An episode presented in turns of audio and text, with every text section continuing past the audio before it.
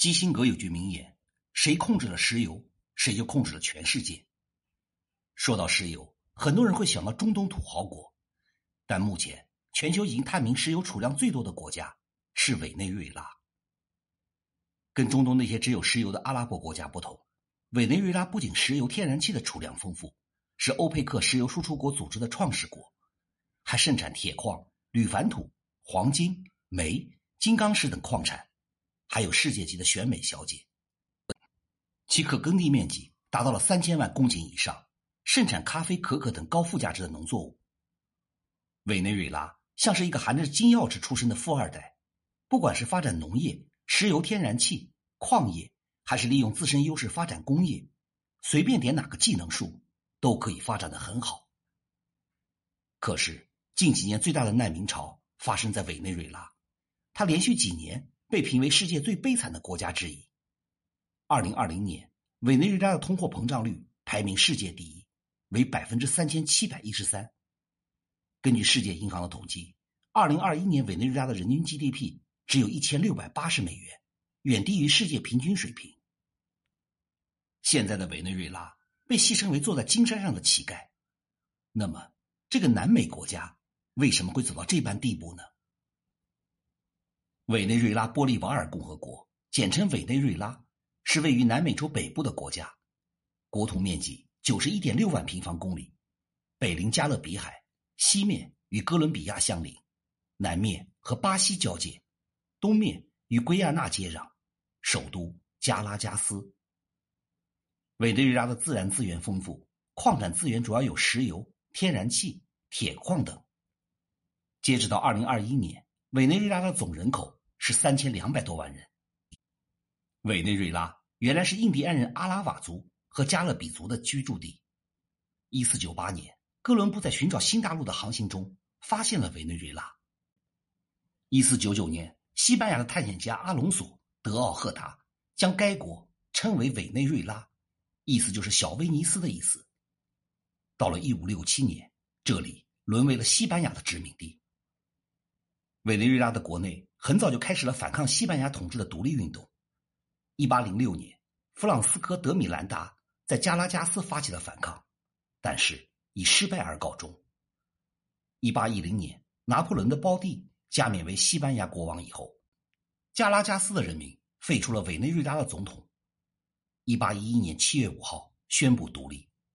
后来，在南美解放者玻利瓦尔的领导下，于一八二一年六月。彻底摆脱西班牙的殖民统治。一八一九年，和哥伦比亚、厄瓜多尔、巴拿马组成了大哥伦比亚共和国，但是，一八二九年他们就宣布退出。一八三零年，建立了委内瑞拉联邦共和国。一八六四年，改名为委内瑞拉合众国。一九五三年，重新定国名为委内瑞拉共和国。根据一九九九年十二月生效的宪法，现在的国名。改为委内瑞拉玻利瓦尔共和国。委内瑞拉的全国地形可以分为三个区域，西北部和北部是山区，主要为安第斯山脉的东北分支梅里达山脉，是境内最大的山脉，顶部终年积雪，有冰川，而且经常发生地震。玻利瓦尔峰海拔五千零七米，为全国的最高点，在梅里达山脉的西北部，有拉丁美洲最大的湖泊。马拉开波湖，这个湖的面积一点四万平方公里，北通加勒比海，南端最深处达到了两百五十米。南部为淡水，北部微咸。湖区周围的沼泽低地是世界上著名的石油产区。中部奥里诺科平原，平原的西半部为一片草原，平原的东半部为奥里诺科河口形成的三角洲沼泽地。东南部。圭亚那高原海拔五百米到八百米，世界上落差第一大的安赫尔瀑布就位于卡洛尼河的中游支流上。委内瑞拉共有八个沉积盆地，总面积达到了三十四点七八万平方公里，海上大陆架为十万平方公里，盆地的面积占了委内瑞拉总面积的百分之三十八。可以说，这整个国家一小半的土地都是油田，其中。路上有五个盆地已经产油气了，而且这些盆地的油气勘探程度相对较高。在上个世纪八十年代中后期，仍有亿吨级的油田被发现，具有相当高的探测潜力。东委内瑞拉盆地是委内瑞拉面积最大的沉积盆地，奥里诺科重油带位于该盆地南部，是一个分布面积广、产油区连片的含油带，也是世界上最大的重油聚集区之一。委内瑞拉的石油量虽然大，但是品质却不怎么好。这里产出的石油大部分都是重油，甚至是超重油。重油在常温下几乎很难流动，在开采的时候往往需要注入热水。蒸汽或者加入催化剂以后，增加其流动性，才能开采至地面。而且这种重油，无论是进行乳化处理或者是稀释，在世界石油市场上均不具有太高的价值。另外，重油的储存和运输也需要加热，否则会快速的硬化，堵住管道。总的来说，重油难采、难用、难加工。根据统计显示，委内瑞拉开采一桶原油的成本。在二十三点五美元左右，而沙特、阿联酋、科威特的开采成本不到十美元，俄罗斯的开采成本则在十七美元左右。综合来看，委内瑞拉的重油可以类比于加拿大的油砂，在油价高的时候当然可以赚钱，每桶的收益虽然不如其他产油国的轻质油高，但胜在有量，仍然可以薄利多销。但是在低油价的时候，利润会急剧的减少。甚至可能会亏本。事实上也正是如此，历史上几次油价大涨的周期中，委内瑞拉都赚得盆满钵满。即便是在一九五二年到一九五八年的军人独裁、政局动荡的时期，得益于高油价，委内瑞拉每年的 GDP 仍然保持上涨。那个时候的生活水平比欧洲的多数国家都要好，其人均 GDP 甚至最高位于世界第四。上个世纪七十年代，第四次中东战争爆发，沙特等阿拉伯国家为了打击以色列及其支持者，集体向西方世界减产禁运石油，由此导致全球性的石油短缺，国际油价猛涨。那个时候的委内瑞拉是一个充满活力而且基本稳定的民主国家，也是其人民生活最快乐的时光。普通的中产阶级吃着牛排，开着凯迪拉克。经常飞往美国和法国消费购物，抓准时机，利用自身石油资源优势的委内瑞拉，早早享受到经济自由的快乐。二零零零年到二零零八年，随着国际石油价格的一路暴涨，委内瑞拉成为了全球社会福利待遇最好的国家之一。即便是与土豪扎堆的石油出口国相比，也是一个佼佼者。二零一三年，委内瑞拉甚至还被评为世界上最幸福的国家。上个世纪八十年代中后期，中东产油国纷纷增产，导致油价暴跌，引起了委内瑞拉的经济危机和社会动乱。此时期，权贵阶层贪腐严重，进一步加剧了贫富差距，引发了社会的撕裂。这个时候，一位出身底层的年轻军官查韦斯举起了起义的大旗，发誓要推翻贪腐政府。一九九九年，查韦斯以反贪腐、均贫富为口号。赢得了总统的大选。此后，随着油价的大涨，查韦斯兑现了对民众的高福利承诺：教育、医疗、住房全部免费，加油几乎不花钱，把委内瑞拉打造成了一个全民高福利的乌托邦。他从根本上否定了欧美跨国公司对石油的控制权。查韦斯的社会改革把原本旧政府所采纳的自由市场经济，迅速的转变为准社会主义的收入重新分配制。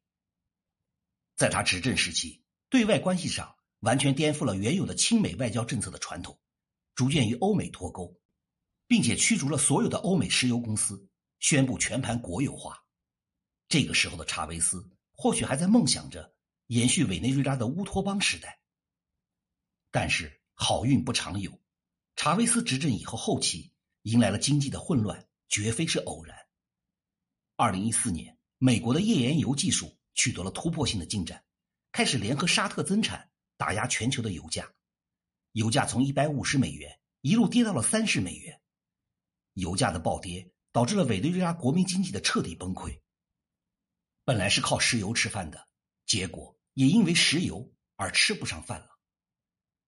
查韦斯在二零一三年病故以后，打着查韦斯之子旗号的马杜罗胜选上台执政，与久经考验的强人查韦斯相比，马杜罗显得经验不足。